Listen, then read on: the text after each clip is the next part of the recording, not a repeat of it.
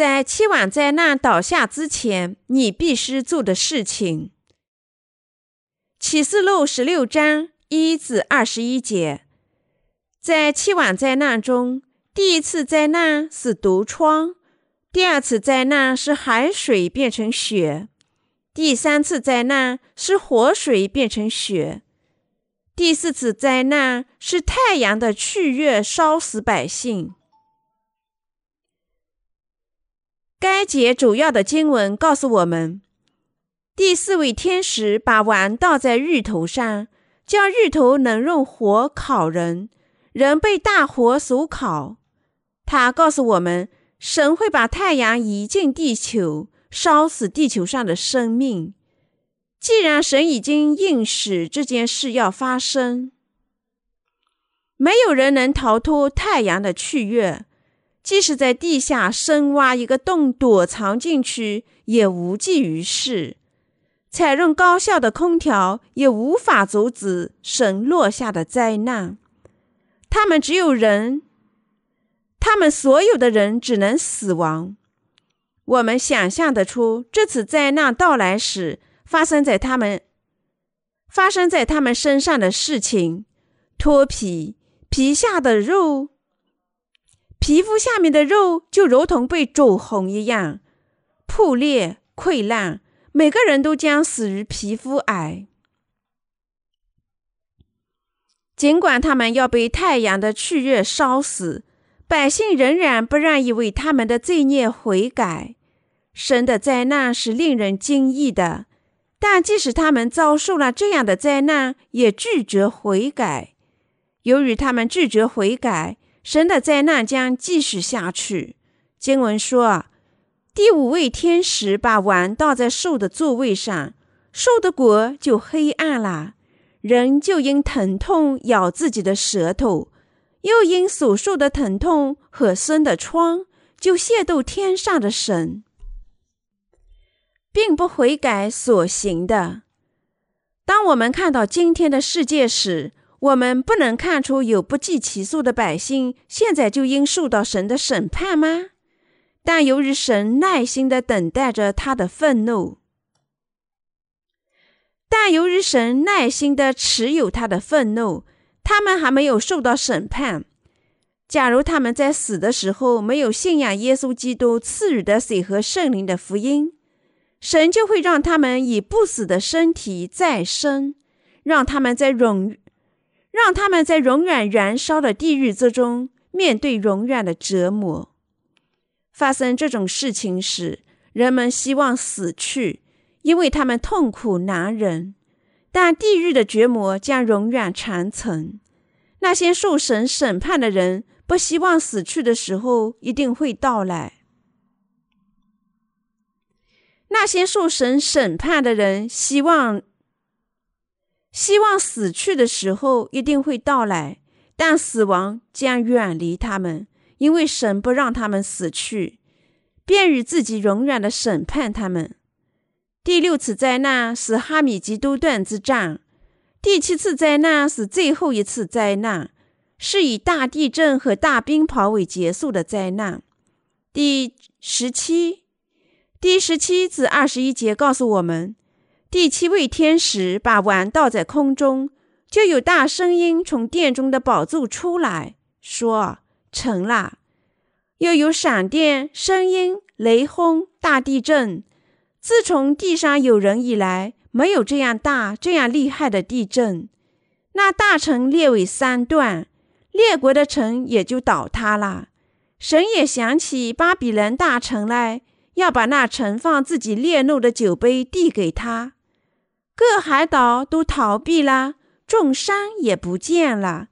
又有大袍子从天落在人身上，每一个约重一他连德，一他连德约有九十斤。为这袍子的，因为这袍子的灾极大，人就亵渎神。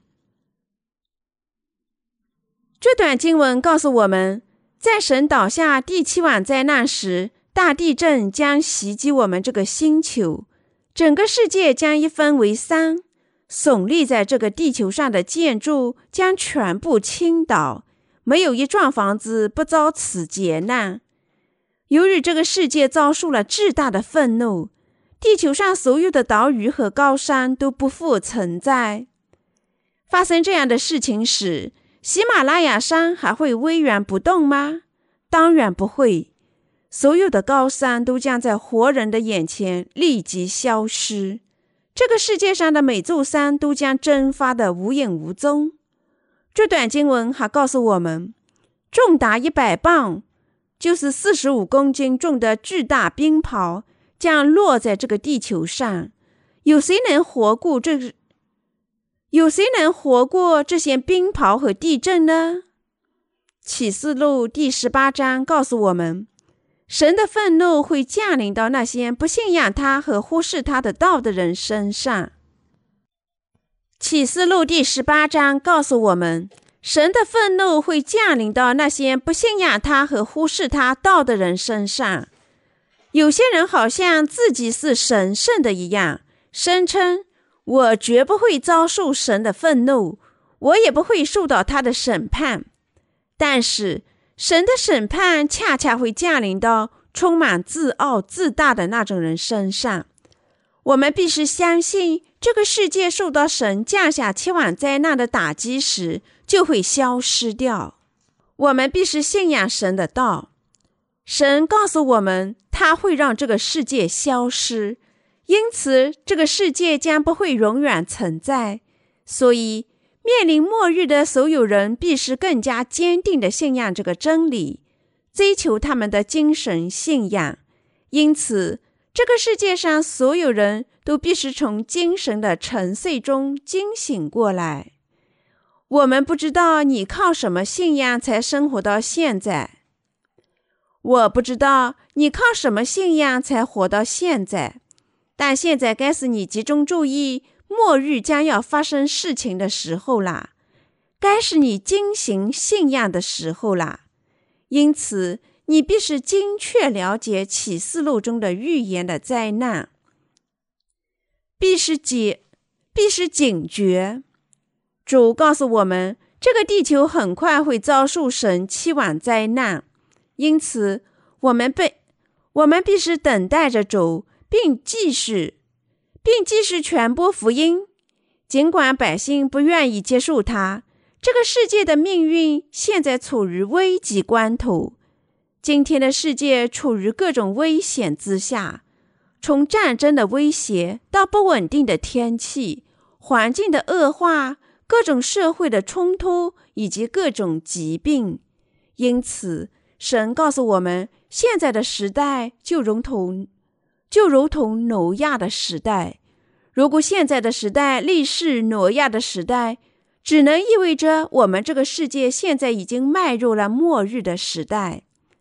末日时代的迹象是百姓只对肉体的事情感兴趣，如吃喝、结婚以及诸如此类的小事，因此他们理应受到神的审判。在挪亚时代。只有挪亚及其家里的八个人幸免于难。我们未来的世界也像这样。神几乎，几乎神应许的所有事情都已经像圣经里记载的那样实现了。其中有百分之五仍然还没有实现，但其他全部都已经实现了。主应许的拯救之道和赎罪之道也已经全部实现。在神的道里，只剩下对那些不信仰水和圣灵福音人的审判；对于重生的圣徒，只有千禧年王国和新天新地的等待，让异人进去生活。神是仁慈的，他站在他站在异人一边，但是。但是对于那些应得他愤怒的人，神肯定会降下愤怒，让他们去承受；而对于那些应得他怜悯的人，神肯定会赐予他怜悯。这些灾难会在什么时候发生呢？期望灾难将在圣徒圣难后来临，那时六六六的印记将强加给这个世界，并受到圣徒的抵制。这些灾难之后将来到第一次复活，出现千禧年王国以及耶稣坐的白色的巨大宝座上最终的审判，以及耶稣坐在白色巨大宝座上做的最终审判之后，打开永恒的天国之门。通过圣经，我们必须了解神的天意。你相信耶稣从死亡中复活这个事实吗？你相信主已经借着他的洗礼和血消除天下所有罪孽了吗？我们的主已经借水和血斩价人类所有的罪孽，因此三天后从死亡中复活，现在正坐在父的宝座右边。因此，信仰耶稣基督的人罪孽已经。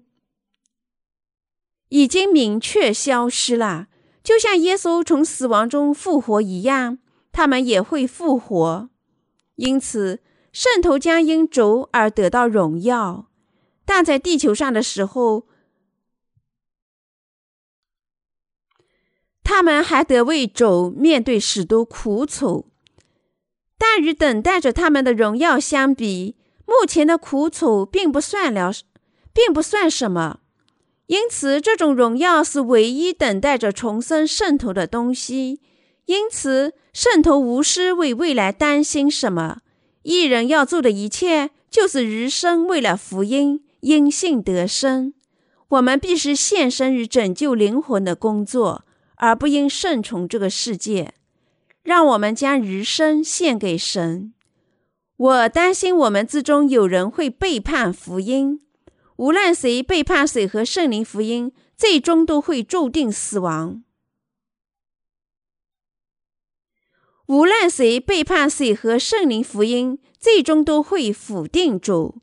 虽然我们软弱，但如果我们信仰和顺从水和圣灵的福音，顺从主成就的水和圣灵福音，我们就能全部因信得生。圣徒不能。圣徒不能只靠他们自己的智能和力量生活。如果他们要这么做，他们最终会背叛自己的信仰，面临自己的毁灭。要避免这样，我们就必须因信得生。